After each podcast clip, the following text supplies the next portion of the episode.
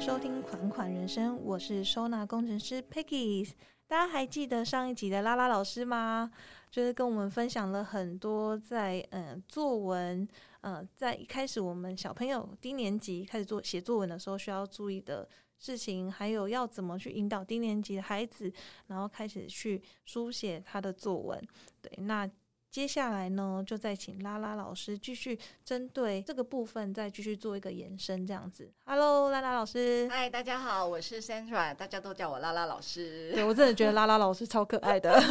我可以讲个笑话吗？可以啊以。前我一开在始轻松一下，呃，我叫 Sandra，对不 对？。对，然后我有一个客户，他因为不会念我的名字，他看到我的时候，以前有你上有一台车子叫做 Cen 哎 Cen Central， Centra，真的假他的们看到我就说：“哎、c e n t r a ？Centra c e n t r a 来了，Central 来了。好可爱。然后”我不敢纠正他，对，这要怎么纠正？因为总不能说，哎，你英文很差， 哎，所以我就笑笑说：“对我来了。 我开来了， 对不对？”没有，我那时候是开 Tierra，但重点是你最后有有纠正他吗？没有，我不敢纠正他。 所以多年之后在路上，他可能会大叫说他已经是一个很老很老的老先生， ：“OK，好，那那那那可能应该已经八十几岁了吧？哇，好对，可爱哦好可，Centra 爱。。对对。所以这一是一然后我个为了要避免大家这种误会，所以我就跟老师、呃，跟呃家长还有学生说，大家叫我拉拉老师就好了。 真的真的，因为 Centra 是需要转音，对不对，有要一个要卷 draw 舌的音，draw 这样子。对，就像我对儿子的英文也也很蛮能念的是，他叫是 Tristan，哦，真的很难念呢，Tristan 对 Tristan 就是，然后有点就是 Tris 的 tree 音其实你要也不能发太重，所以对要 tri 啊 tri 就是有点这样，然后对我啊被婆婆念死了。是啊，是谁取的？我我婆婆说哈，吹啥 命，最 lucky， 吹 lucky，对，所以他就叫小 tree。嗯，小 Tree，好对好，然听后有一些哦朋友，就会说小吹小吹，吹下去这样子。对对对然后也很多人就是我叫 Peggy 嘛，对对不对？啊对啊，然后也很多人问我说为什么叫 Peggy，是对不对？有没有发现我后面有加一个对啊 s？ ，S，你觉得是为什么么？ ？Peggy 跟呃是一种区分吗？嗯，的确一开始我在取这个名字是为了区分，我小时候叫对因为 Peggy 没错 Peggy，算是蛮蛮普遍的，对，真的很普遍。好，这我对承认。 每然个后公司都有一个 Peggy， Yes，刚刚我中午也跟 Peggy 吃饭呢。 对，所以 Peggy 很多。是那那个时候刚好国中很流行有一种聊天软体叫 BBS，、哦就我是知椰林道大道，对对，台就是台大 BBS 的，对，很对很有，到现在还是 P P 对 P P T P T P P T B T T，对我有时候查东西还是会 P P T 还 P T 是 T PPT P P T 吗？ P T T，因为 P P T 是 PowerPoint，怎么搞混呢、对好，然后呢，那个时候国中我有一个男生朋友，就是是帮我，就是因搜为寻啊，就是不是帮我加账号，哦然后他就打，哎、哦，你叫 Peggy 好，然后就打了 Peggy，然后结果就发现哇，有人用了，对对吧？？因为你看对很普遍对啊，啊对不对？对啊十万人可能有十对，九万人都用，没有了，没有太夸张了。对，所以他就说那怎么办？我说对还是我后面加个姓，对然后因为我的谢谢嘛，对是 H 开，我我自己是用 H 开头，有对些人是用啊 S 哦，哦，真的对，也是有 S H，也是是有人这样是用，嘿但是嘿我就是用我护照上的，对啊，因为一般来讲，我们我记得是 H 开头啊，对，是 H S 嘛对对，I H，对，但是这这这没办法，而且你不觉得 Peggy H 很不好看吗？哦，是啊，对不对是，然后我就想说，好吧好吧，要不然我就用一个也是那个音，就是是 S，啊，对。然后我也觉得说，哎，这样 Peggy 这样 Peggy 书写嗯哼最后那一个，你知道吗？是书写体是的结尾对蛮美的，对，飘逸的感觉，呃对，飘就是有过去，哎，配了一先 批配克就有配了一个的感觉，这样子。对对，所以就是我觉得就是英英文名字就是这样，然后因为我 Peggy 嘛，对不对？对然后很多人都会一直叫，尤其是长辈是，很喜欢叫我 Peggy。 那是以前的呼叫器吧？ What is Peggy？OK？、呼叫器啊，pager， 哦，对不那有对可能呢、对呀，我还不知道呼叫器的英文是什 我么，八因二为年代我的因为我没有用到啊。 pager 啊，哦，哎、那难怪为什么长辈都会叫我 Peggy，对，因为因为他们有熟悉感，对，对，或者是因为 怀旧它的中文是叫佩姬，佩姬也是啊，也可能是是对，对所以就很特别吧。所以对我觉得有啊时候英文名字就是对，特别，就是 是在开于在开场白来一个名字的趣事，就觉得蛮有趣的啊、很可爱啊，对不对？对对所以对其实不管，我觉得不管取再简单的名字，是都会有人念错。那你看哦，像我们这种心里面有小剧场的人，是不是特别会去记得这些事， 诶，是诶，然后觉得很有趣？所以哦很我好都说玩啊， 就是我从小就是大的事情记不得，是小的事 情记得嗯对特别对清楚就是。那种鸡麻， 呃，不是不是芝鸡麻毛芝麻芝麻芝芝麻小丝，芝麻鸡绿毛豆。蒜皮。 我们累了，其实嗯我是还好，但 我是我现在觉得我现在一心二用哎，因为我一边在跟一边在一边在跟嘉靖讲话，一边在想说，哎，我待会下一句要讲什么？我跟你说，一开始录 podcast 都会是这样子对的，对，那 后因为面就自由发挥了嘛。对啊，其实我觉得 podcast 就是轻松啊，对不对对？对其实其实现在很多人是喜欢听随便聊天的，是是，对不对对，那对怎么办？我接下来聊的话题还蛮严 肃的，没关 系，因为我们前面已经有用 Centra 对，来去做开场，就对轻松过对了，对所以我对们正式还是要做，是因为是上是上次我们就是有提到，就对，是我们在低年级写作的时候，我们是需要嗯怎么帮孩子去做引导，就例对，如说情绪是的认知啊，是对不对？嗯嗯。呃，对，所以我我前面要先讲一下，就是说我大概是用什么样的哲学来设计这一趟这呃这一设计这一堂写作 课。突然不会正经讲话了，要输。因为今天用口罩比较不会讲，啊，我懂，我懂，因为就是其实我真的觉得现在人很辛苦，就是对你从来不会想过有一天要一直戴着口罩讲话，对除了对，护理人员啊，是是是对，那啊护理人员可以不用讲话，只要说打针就 好了。坐好， 不要动，对，妈妈抓好 几号？几号，对，累死，拿药了，对，哪里好？某哦好某好某某先生是你吗？完蛋了，我们震惊不回来了，糟糕，对，对没有了，好了，好好了，写作课的教育哲学，嗯， 立刻转回来，怎么那会个转讲回回来？来，呃，对，其实呃，应该这样说，就每就就呃，就学教育的人来讲，我们嗯要学教育哲学，所以每次教授都问我们说，那你设计这堂课的教育哲学是什么？哇，对，呃，不不是为了要掉书袋啦，而是说，其实身为一个老师，你要很明确，你要把学生带往哪一个方向，也这是，很明确。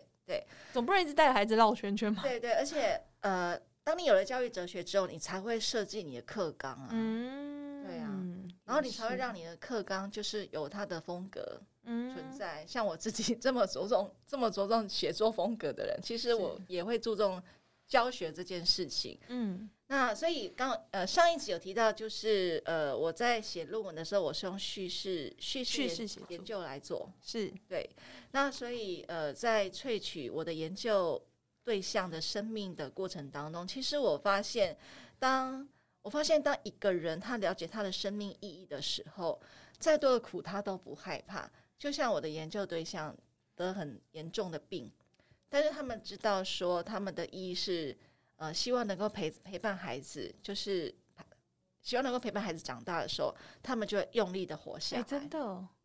像哎、这有一位艺人的女儿于天吗哦，于愿于于其愿还是于愿琪嘛，愿其？我有点不晓得，但是我只是记得就是她好像化疗了几十次，对，而且好像切切割了很多，就做很多手术啊对啦。我对觉得好了不起哦，就因为她想要陪孩子再长大，对对，就包这么单纯的原是因啊呢，哦是啊，包括我自己的好朋友，就是为了。为了希望能够看见儿子的大学毕业典礼，为了能够参加儿子的大学毕业典礼，嗯，因为他自己没有大学毕业， 哦，所以这也是对自己的一个那个生命里程碑的，对，但目他他也不是一个很呃，就是他是也是一个很开朗的妈妈，只是因为自己生重病，嗯，那也会因为希望参加儿子的大学毕业典礼，所以他要好好的保护自己，让自己健康，每天都嗯很规律的运动，嗯，，对，让自己的身体可以维持在一个状态。所以她有成功吧？他有成功，对了，解包括我的研究对象也都有成功，所以这让我醒思到一件事情是：人生是人生到底人生跟意义之间的关系是什么啦？很多人都说人生是为了追求意义，但是后来我我做完这个研究之后，我觉得人生是一段发现的旅程，人生不是追求意义的旅程，是发发现现的旅程。你发现原来你有很多的力量是在你不经意的时候，它就发挥出来了。对，尤其是在你最困顿的时候，包括我自己也是一样。困顿的时候，你才会看见自己的力量，包括我的研究对象也是一样。那呃，我要讲的一本书叫做 Franco。Franco 写了一本书叫做《向生命说 Yes》。那 Franco 他是一个，他是一个二次世界大战期间犹太医师，他是一个心理医师。那他没有逃出来，所以他就被关在那个奥许维兹集中营。哦，对，真的哦，那在为数不多的生还者当中，他活下来了。嗯，所以这个心理医师他就去研究说，到底是什么因素可以让我活下来？他去探讨这他一去点，探索这一点。对，那呃，其实你知道吗？他说，如果你没有去过集中营，那你不知道什么叫做人间的地狱。对啊，我对记得集中营对，蛮可怕可的，是因为他活下来了，所以他要告诉我们什么叫做 人间地狱，他怎么样从人间地狱活下来？因为在那，因为在地狱当中，大家只是大家一心一意就是要求生，嗯，你你是没有朋友的哦，对，你是没有朋友的，怎么呃然感后觉跟那个鱿鱼游戏有点真像？的是这样？游游戏还蛮友善的，哦，真的吗？算友 善了、友善友善，对。嗯，好，所以他活下来的原因是因为他有他一直他一直在幻想一件事情是，他呃被释放了，然后他在诺贝尔奖得奖的那个场合，他演说，哇，真对的，假他的？演说，他告诉大家他的研究的发现，对他要把这件事情这伟大的发现告诉大家，还有就是他的他的呃可能下面有他的未婚妻在看他，嗯，对，所以他他一直每天在他他的保脑持子这样里的播送对对这些对画面，是是，他抱持这样的梦想，所以他就撑过去了。那可是最后他的未婚妻没有撑过去，哦，所以他未婚妻也也被一关起进到去。集中营了。，对对对，那但是呃他一开始也没有，因为他不晓得原来这个梦想会支撑他下去，对不对？对对所以他也没办法把这个小秘诀 传授给未婚妻。没办法，其实就是就一般常常人来讲的话，那本来就是一个很难忍受的人间酷刑啊，对啊，对不对？那所以他就他就呃发展了一种治疗法，叫做意义治疗法。嗯，那这个意义治疗法就是说，他觉得人生最大的风险就是追求意义。哦，真的吗？对对，那但是人生的意义的来源可能有三个，第一个就是你的工作，就是你一生要做重要的事情；嗯第二个是爱情，就是你愿意为他人付出；嗯，嗯，那第三个就是你面对困境的勇气，它会证明你的，它会证明你的内在力量会让你的，呃，它会证明人的内在力量会让他超越外在的命运。嗯，那这就是我们应该要发现的一个意义。那为什么我会说这一段呢？在我在读 Franco 的书的时候，我就觉得我就是这样啊，哦，对，对，因为我们从生活，我们从生活当中去寻找力量，即使在即使我小时候是一个微不足道，我刚刚呃上一集我提到一件事情，就是我小时候啊，常常希望自己消失，对，对，所以你消失在书本 里，对，可是其实呃，也提到一件事情，是我在念教育哲学的时候，我看见了我自己，叫存在主义。哦、存在主义，对，在存在主义里面有谈一件事情是，嗯，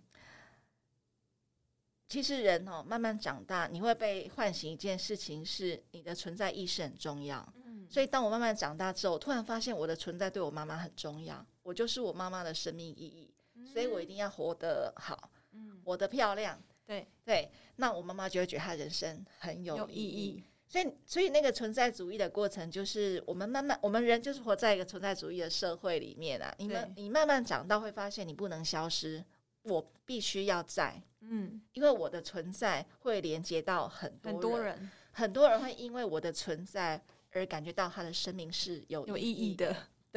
对不对？你有这种感觉？有，对，那所以在这种情况之下，叫做 叫做，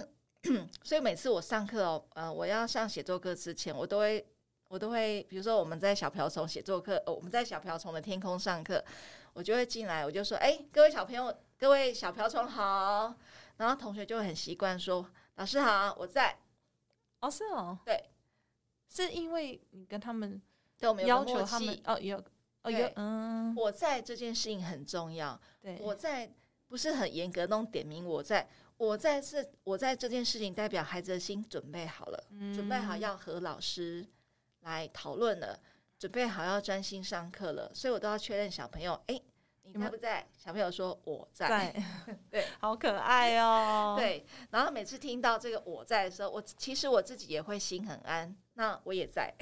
啊，我们一起在教室里面要去探索一些事情。对，好，那所以呃，回过头来就什么什么叫做写作课的教育哲学，就是存在主义。我们要在我们的生活当中，生活的命题当中去寻找一个，去发现一个你存在的意义是什么，包括升级这件事情嗯，也是哦一样。对，好然后还有包括那个呃，比如说我们我们直播的时候，我们讲一件，我们有讲一个主题是当我做错事的时候。哦对，就有个孩子竟然说他没有做错事过，对对，那我要讲另外一个是，有一个孩子知道他做错事情，可他不承认他做错。他不愿意就是承认就对了，对对，所以我发现了这个状态，然后孩子一直支支吾吾的。他，我说你选择写这件事情，可能在某种程度上你觉得这样是不好的吧？他说没有，我觉得很好玩呐、嗯，嗯，我觉得很好玩呐、没有嗯什我么。发现小朋友很喜欢用很好玩，对，可是你已经听到他在武装自己了。是对，我就说哦，你觉得很好玩，那可以告诉老师，你当时在选择这个题目的时候，你的脑海当中有出现什么样的一个画面吗？他说我我看见我自己躲起来的画面，他消失，失，他要消失在这个事件里面。可是其实他很在意，对，他很在意，对，所以我就再多，我们就再多好奇，再多探索一点。我就说哦，那你躲起来的时候啊，那你那时候心里面有什么样的一个 OS 吗？有有跟自己讲什么吗？有什么样的声音出现吗？然后他就说有，我不希望他知道是我， 我不希望他知道是我，因但为是他因为被呃被就是被泼到水的小朋友就 keep put 哦， 进教室，进他们班教室问说你们是你们班谁把水泼到我的头你说他从上面浇，然后啊就淋到朋友的头，对，淋到同那个同学哦路人甲同学的头，然后路人甲同学就看到好像是谁，可是他就赶快躲起来了，哦，呃他选择消失。是对对，那我就在我就在探索一下说哦，那你就是你要你你心里面那时候是想说，我不想让他知道，嗯对那老师可以再多了解一下嘛？就是当你在当你对自己说我不想让他知道的时候，那个时候啊，你有没有在在想一下，如果让他知道会怎样嘛？嗯对你有没有考虑过这个可能性？如嗯，果让他知道会怎样嘛？然后他就说，嗯、不会怎样啊。又开始那个嗯，好像一切那个对对但是讨论到后面，孩子跟我讲说他害怕，对，对，他会害怕，他会害怕被指责，嗯对，所以其实害怕被指责是他内在一个一个比较深的东西。嗯对，那害怕那样的东西会会让他就是隐藏自己，嗯，所以存在主义在讲一件事情是：当你享有自由的同时，你要承担自由的责任。哇，对对，没错，所以我我其实想引导孩子，就是说，嗯当当你真的觉得你的你心里面其实是觉得你做错事，但我没有这样跟他说了。我说，当你觉得很在意的时候，你觉得我觉得老师会认为哦，也许有个声音告诉你要站出来，要向对方说对不起。对对，他要说我知道，可是我不敢。哦，对，说啊，然后后来我就我就再厘清一下，我说我就跟我就跟孩子讲说，所以其实不是你不愿意说对不起，而是你不敢说对不起嘛。所以你做错事不对是你做错了事啊！我说从老师的角度，你做错的事不是你呃浇花淋到同学，嗯那个不是那个不是第一个错，不是最错的事情。我相信你心里面在意的是你对，没有说出的那一句对不起。哦对，它会让你直到现在在写作文的题目的时候，还你会很想卡到的就是这件事。哎，其实是对哎我小时候好像也有类似的经验过。对，但是这是需要去去引导孩子，带孩子去探索的，不然他永远都会搞不清楚。对，就会觉得，所以而且其而实且你本知道身他这个件做错的事情，不是一件让他会很害怕的事，而是说对不起，说不起这这件事事情让他很很不但是能他接知道受他该该讲，对，但他不知道什么原因，他就是不愿意。对，那呃，后来他就改了他的写作方向。嗯嗯我嗯我嗯就看完之后，我就说，哎，我觉得这个比较合逻辑啦，嗯嗯比较嗯像你真正内心你在意的那一件事情。他就说，对啊，哦，天哪！对，所以我们是这么细致的去带孩子看见那个问题的核心在什么地方。对，对，而不是只是单纯来作文纸发下去，好对分成四段。是是，所以嗯你知道吗？存在主义讲的就是说，为什么人会有焦虑不安的感觉？为什么常常会有追求跟失落？嗯，真的，对，为什因为么我们常常想隐藏自己， 不想要面对真实的对，原因？是不想面对，或是不想去探究，嗯，所以就没有真诚，对，你就失去了真诚。不仅是无法真诚的面对别人，你也无法真诚的面对自己。了解。那你就失去了享有自由的同时，你应该承担的责任，就是要对自己跟对别人要真诚。对，所以在写作文的时候，其实我会很仔细的去去探索孩子的文章，那他的真诚的部分，呃，不是说抓， 不是说一定要写的很真诚，而是说他写的这个东西是真的他想写的吗？嗯，还是他写的交代给我的？但是也有很多小孩是这样，对不对？就是单纯交对代，对，但是因为我真的很会剖丝，呃，那个抽丝抽丝剥抽丝茧剥茧，对，因为我很老师会，有很精准的敏锐的敏锐度的，直 觉力很好，对，直觉力很好。对，会抽丝剥茧，所以他们他们都会觉得说，哇，原来我真正在意的是那个问题，而不是而不是真正表面上看到那个冰山上面那个行为。嗯，所以其实，在和孩子写作文的时候，包括青少年，我们在写作文的过程当中，一直去探索那个冰山下面，它内在的没原有被因，满足的是什么。嗯，对，然后其实那个过程我们也不能够给孩子任何的解答，因为人生的解答在哪里呢？没有，没有，或是生命的解答，就没有是在正确他的往前进的过程当中，包括我自己，我对我自己生命的解答，我童年的解答，在我念研究所的时候得到答案， 哎，对，耶，也隔了一段时间呢。所以有时候生命的意义会在未来等着你，等着遇见你啦。嗯，对，可是首先我们要保持着好奇跟探索的心，所以在写作文的时候啊，其实尤其是国中的作文哦，呃，一开始来的学生呢、真的要给我起承转合哎，哦， 真的吗？因为习惯了吧？习惯了，而且就学校的老对师就是这样教啊可。是我其实会针对作文题目啊，呃，和孩子做很多的探索，内在的探索。嗯我们假设说学生来写个题目是要写关于挫折感，嗯，对，就是生活的挫折感。那学生通常会说：“没有啊，我哪有什么挫折感我真的觉得就是对？”国中生，啊，哈对，没有啊，就这样啊，挫折感。妈妈骂我的时候吧，的确是嗯，对。那请问，如果你是一个作文老师，你要怎么跟他讲下去？啊，就随便想一个啊， 对 我，对。对，挫就是折感通。那常还是会，我可能会问他说：“那你觉得挫折感这三个字是什么对你你会问定义，？”对，哈，但是现在最好不要写定义，我哦不要写定义。应该说挫折感它，它是一个它是一个抽象的概念，对不对？对那如果你要写挫折感的话，用譬喻法来表达是比较活泼的。那可是如果你正在问孩子的经验，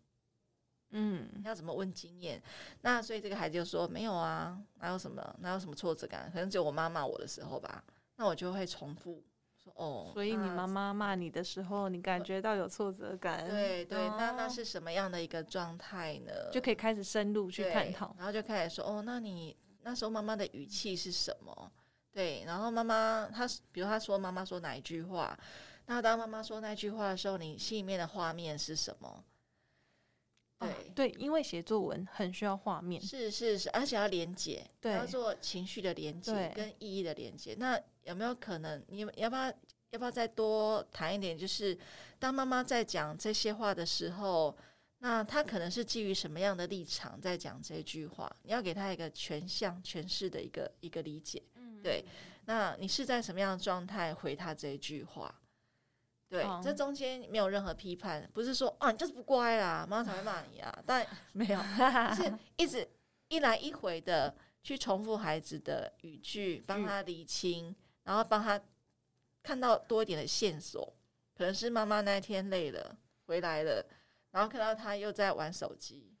然后很生气，嗯很生气的情况之下就开始破口大骂。嗯，然后他就说：“我又不是时常玩手机，为什么看到我玩手机就要生就要骂我？”对，对，那我觉得好像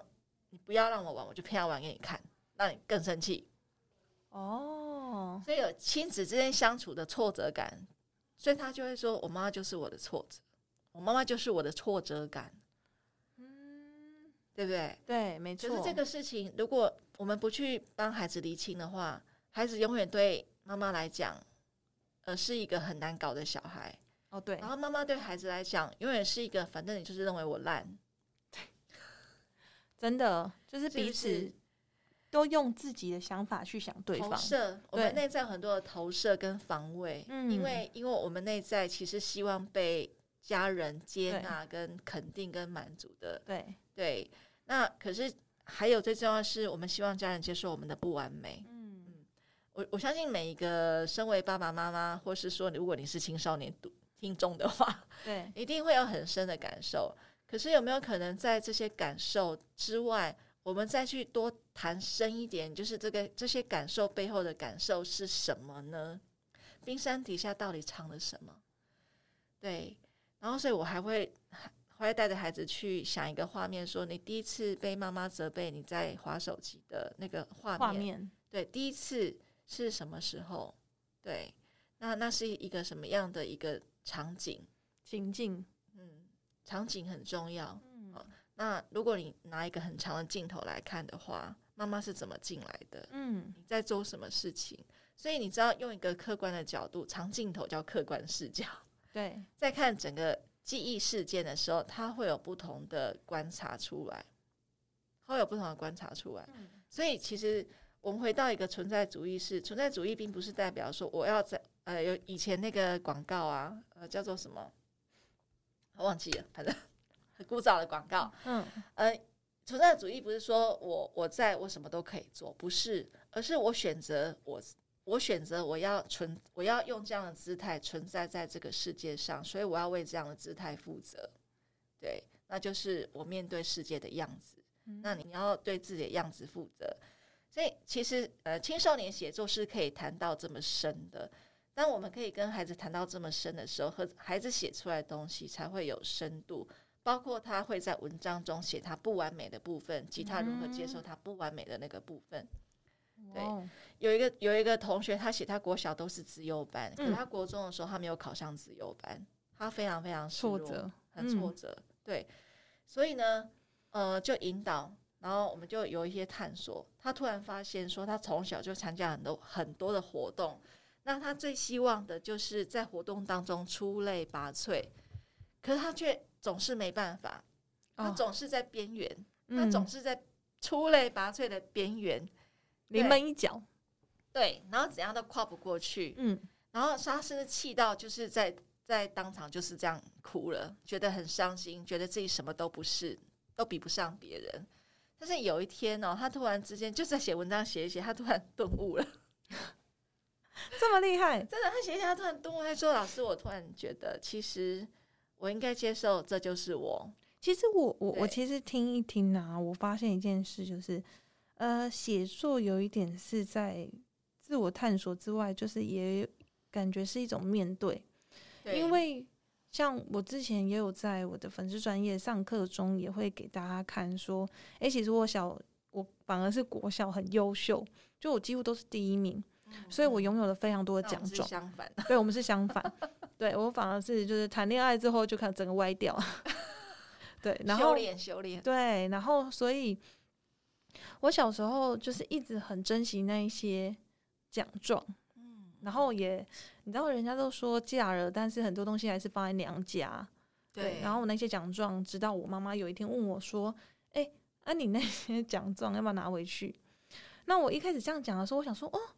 妈妈你不珍惜吗？”嗯因为毕竟我小时候很优秀，其实我父母非常的骄傲，嗯对，就是对于邻居都是觉得说：“啊，你你女儿就是要模范生啊，当班长啊之类的。”的，嗯对， 对所以他当他问我的时候，我就心里想说：“你不觉得那些奖状很可贵吗？” 嗯嗯，对，然后呢，其实我拿回来之后，因为我就开始做收纳整理嘛，对，然后也教就是客户怎么去做断舍离，我就会觉得自己有一个那个那个什么任务，就会觉得说，哎、那我也自己也要做得起，才有办法去教别人嘛。对对，所以有一次，我就趁我的先生跟孩子没有在家的时候，我就想说，我就看那一些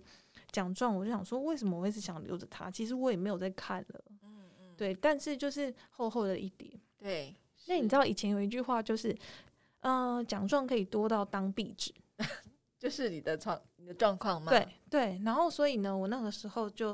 自己无聊拿着纸胶带，然后就一张一张贴上去，然后顺便看一下，诶，上面得什么奖，然后诶，模范生上面就是写什么这样子。诶，贴完一整个面的墙壁，我就突然顿悟、诶，嗯我就突然知道说，诶，为什么舍不得舍不得把它丢下？嗯对，因为我发现我我父母从小，我爸爸就是以前我很爱补习，因为我对是家里的老幺，是所以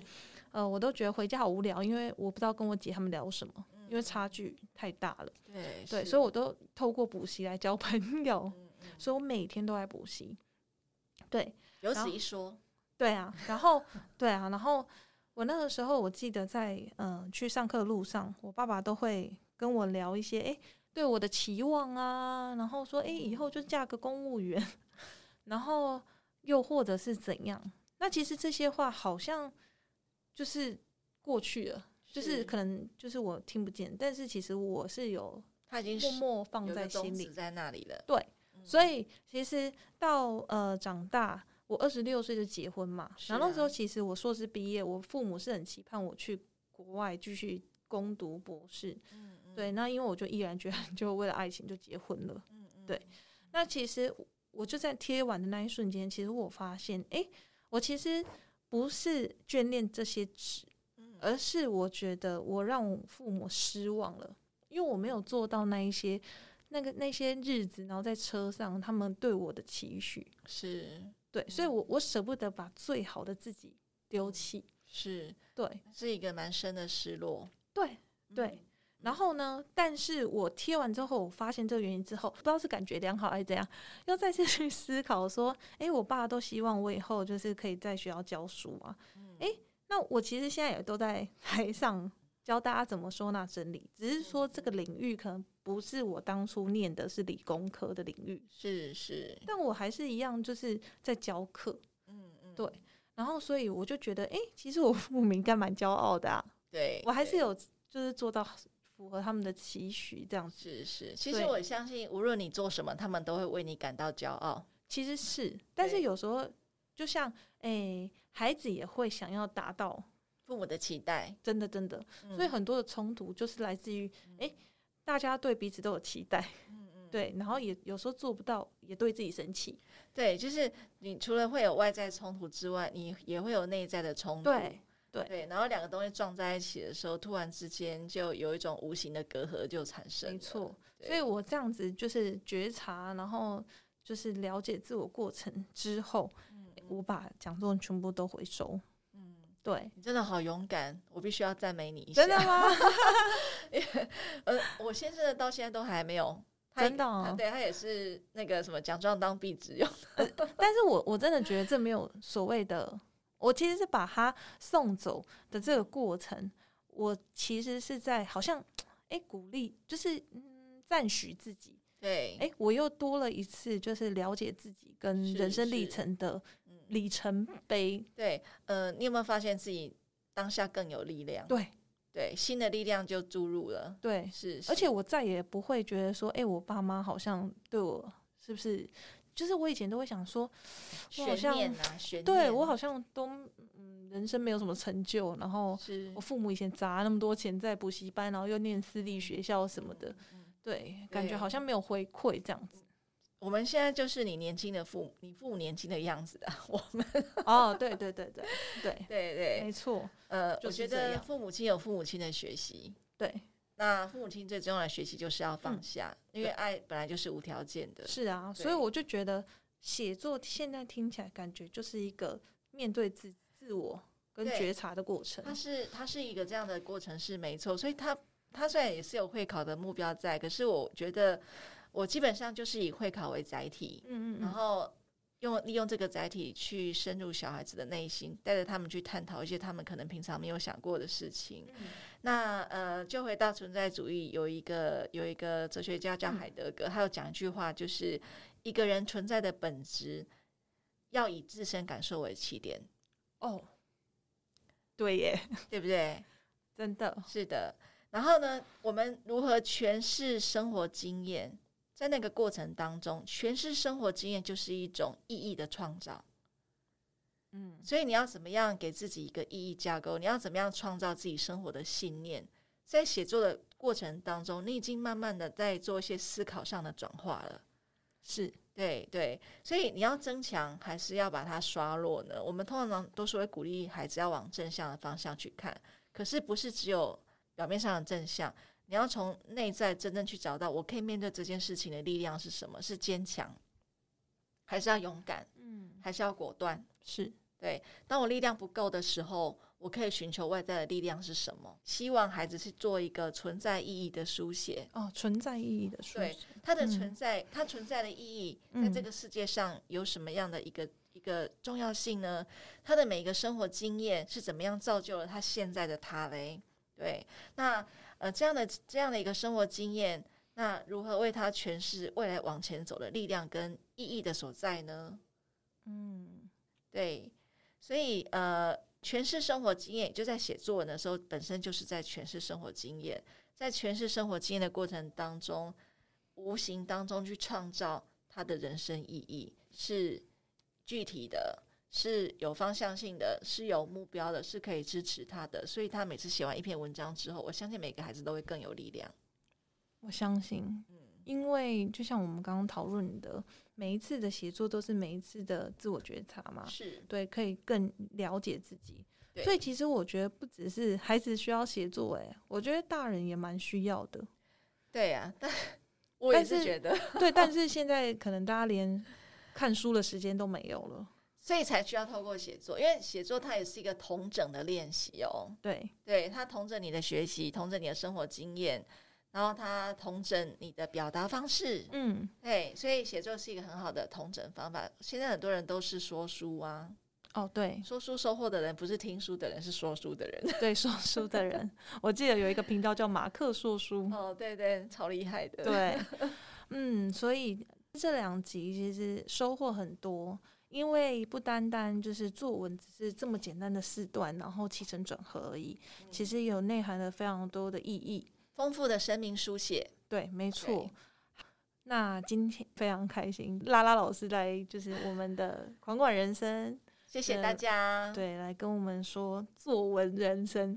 对 不对？写作人生书、书写啦，书写人对生，书写人生。对，嘿希望大家呢都可以透过书写，然后找到自己的力生量。对，发现你的生命呃存在的意义很对重要。好，那我们今天的节目就到这边喽好，的拜拜，拜拜，拜拜